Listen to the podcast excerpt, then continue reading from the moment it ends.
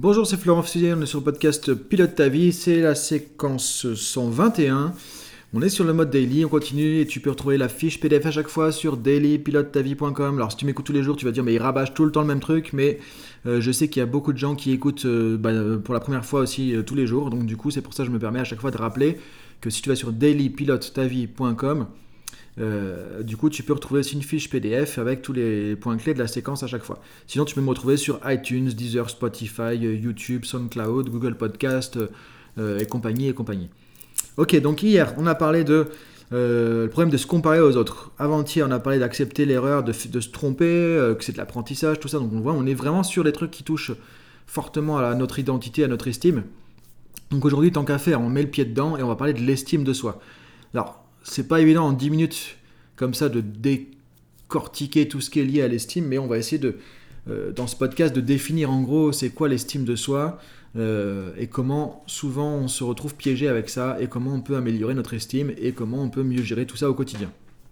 Alors l'estime de soi, c'est très souvent ce qui est en, en arrière-plan de plein de problématiques, comme par exemple ce qu'on a mentionné un peu cette semaine, euh, problème de peur de la critique, peur du jugement, peur du regard des autres, peur de ne pas euh, être aimé, peur de ne pas avoir les autres qui sont d'accord avec nous, peur de ne pas avoir l'approbation, peur de ne pas se sentir, euh, voilà, disons, aimé ou bien jugé par les autres, peur de se tromper, peur de se louper, peur de ne pas être parfait, et aussi ce qui va avec tout ça, la procrastination.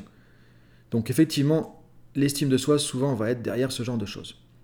Alors pourquoi? Bah Parce que très souvent, en fait, le problème, c'est qu'on va être dans la confusion entre pas mal de choses, notamment entre ce que je fais et euh, qui je suis ou ma valeur en tant que personne. Parfois, on se dit, voilà, si je me loupe, en fait, on va me critiquer. Euh, et le problème, c'est qu'on prend ça perso. On, on se sent critiquer soi-même dans sa personne, alors qu'en fait, Peut-être qu'on a une compétence qu'on doit développer, qui est personnelle ou professionnelle, mais c'est ça qui va être critiqué, c'est là où on s'est planté. Et le problème souvent, c'est qu'on va confondre entre être et faire.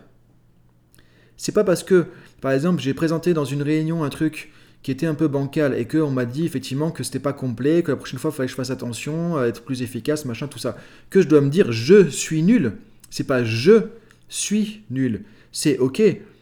Peut-être que je dois améliorer ma préparation des réunions, et ça c'est une compétence technique c'est euh, des connaissances, des compétences.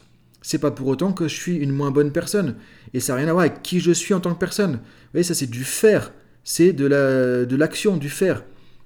Si, par exemple, je fais une compétition et que je ne suis pas le premier, voilà, il y, a, y a un gars qui a été meilleur que moi sur son truc, ok, c'est pas pour autant que moi je suis une moins bonne personne.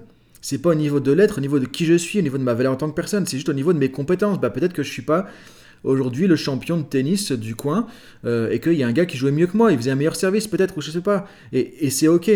Le problème, c'est que souvent, on va confondre entre être et faire. C'est-à-dire que ce qui est au niveau de ce que je fais, au niveau du faire, je vais le mettre au niveau de l'être. Je vais faire comme une égalité ou comme euh, j'ouvre les vannes et du coup tout ce qui est au niveau du faire, ça va aller au niveau de l'être. Et je vais me dire, bah du coup c'est moi en tant que personne qui a un problème, c'est moi en tant que personne qui suis nul, c'est moi qui suis un échec, c'est moi qui suis un raté, c'est moi qu'on a euh, dévalorisé quand on m'a dit que ma réunion était pourrie. Alors j'exagère un peu volontairement. Euh, et en fait, le problème c'est ça, c'est où est-ce que je mets tout ça? Mais là, le problème c'est que tu ne mets pas ça dans le bon tiroir. Euh, c'est pas lié à de l'estime, c'est simplement du feedback à prendre par rapport à des compétences. Donc on peut ne pas faire les choses parfaitement. Et tu vois, j'ai dit ne pas faire les choses parfaitement. J'ai évité de dire ne pas être parfait.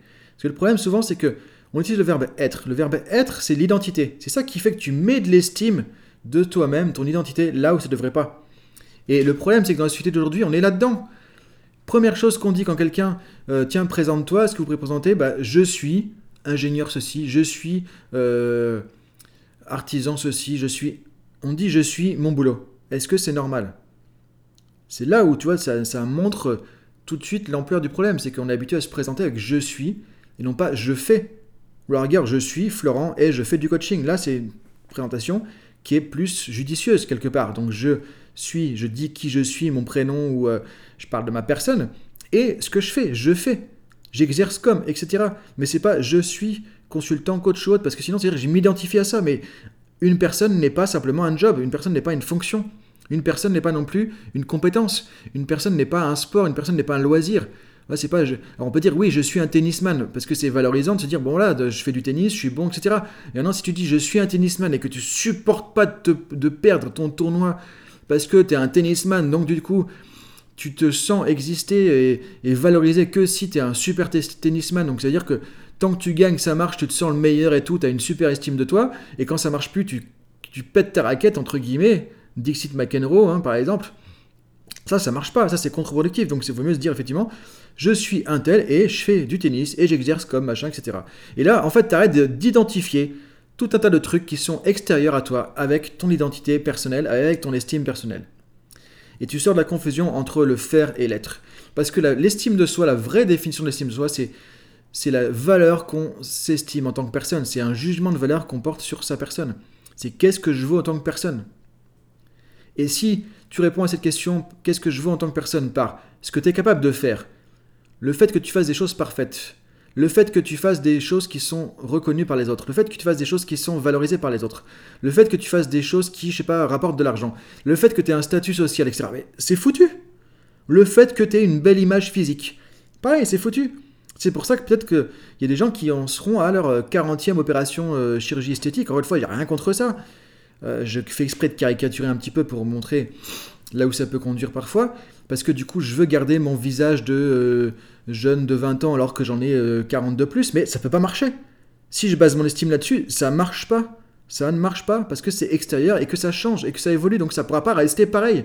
Si tu mets ton estime de toi sur un truc qui est toute façon voué à évoluer, à changer, voire à disparaître, et qui est en plus extérieur à toi, tu le contrôles pas, tu maîtrises pas, ça ne marche pas.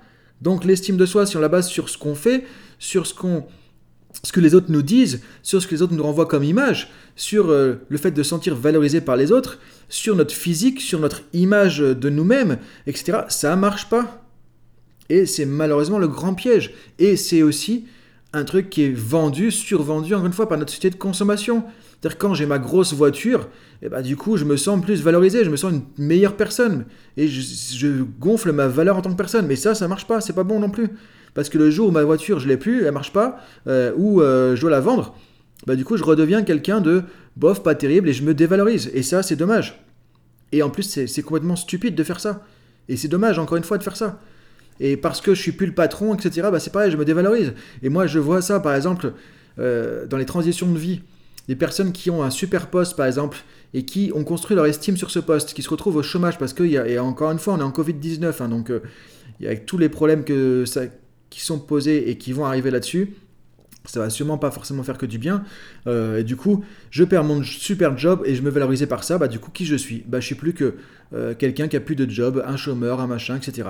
Et encore une fois, il y a rien de péjoratif du tout là-dedans. Mais le problème, c'est que la personne qui a construit son estime là-dessus, sur son super soi-disant statut social, qui se retrouve avec un statut qui, dans son échelle à lui, encore une fois, c'est que des concepts, c'est que des croyances, des foutues croyances. Ça n'existe pas. Et encore une fois, c'est pas légitime du tout.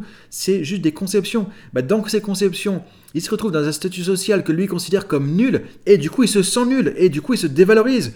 Et c'est pour ça qu'il va finir déprimé complètement. Et que c'est difficile à vivre. Mais à la base, c'est de se dire, ok, mais fuck le statut, on s'en fout du statut social, c'est juste une étiquette. Et quand tu as compris ça, que tu vois que dans le monde d'aujourd'hui, on navigue avec des étiquettes, on joue à un jeu, quelque part, c'est un jeu de rôle, et que tu fais la distinction entre tous ces jeux, ces étiquettes ou autres en société, et qui tu es en tant que personne, et ce que tu vaux vraiment en tant que personne, là, tu as gagné. Tu peux t'adapter à n'importe quelle situation. T'es critiqué, ok, c'est pas moi qu'on critique en tant que personne, c'est pas je, vaux, vaux pas moins en tant que personne parce qu'on m'a critiqué. Ok, mes compétences peut-être valent moins parce qu'on me montre que mes compétences sont pas bonnes. Ok, ça fait pas du bien, mais maintenant on revient au feedback, bah du coup je vais progresser. Et je perds mon statut social, bah, c'est pas pourtant que je, perds qui je suis, que je deviens je ne sais pas quoi. Je suis toujours la même personne. Et ce que je trouvais intéressant une fois, c'est dans une formation avec Michael Hall, euh, créateur de la neurosémantique, qui disait ce qui est complètement fou, c'est que quand un bébé arrive dans le monde, on est émerveillé par ce bébé. On est waouh, parce qu'il a une vraie valeur humaine, il a une nature humaine, on est émerveillé devant ça. C'est une valeur inestimable. Et pourquoi 20 ans après, si on n'a pas notre euh, PhD, euh, déjà un job, déjà ceci, déjà cela, on vaut plus rien. C'est complètement débile. C'est comme si, en gros, on a une estime de nous-mêmes, une grande valeur en tant que personne quand on arrive au monde et qu'après il fallait la prouver, il fallait la chercher, il fallait la négocier, il fallait la discuter, il fallait l'acheter tout au long de notre vie. Mais justement, non. C'est là où c'est important que tu puisses lâcher prise là-dessus. en tant que personne, en tant qu'être humain, tu as une grande valeur inestimable. Voilà, c'est la beauté, le mystère, la magie de la nature humaine. Et tu peux t'estimer à 100%. T'as rien à prouver pour exister, t'as rien à prouver pour te sentir valorisé, t'as rien à gagner, t'as rien à réussir pour pouvoir avoir cette valeur en tant que personne. T'as rien à prouver aux autres pour pouvoir t'estimer pleinement. Et quand tu auras vraiment intégré ça, que tu l'auras pleinement intégré, là tu pourras vraiment te sentir beaucoup plus libre à l'intérieur et te dire ok, voilà, je peux m'estimer pleinement, j'ai rien à prouver. Et ça va pas t'empêcher de faire, mais tu pourras faire les choses avec plus de lâcher prise parce que c'est pas toi que tu vas remettre à chaque fois. Tu vas pas à chaque fois remettre en valeur ton estime sur la table. Sinon, c'est comme si tu faisais un tapis au poker tout le temps. Tu fais un truc et tu remets toute ton estime dessus, c'est un stress pas possible. Et en plus, ça va t'amener à te planter. Donc je te laisse réfléchir à tout ça et je te dis à demain pour la suite. Salut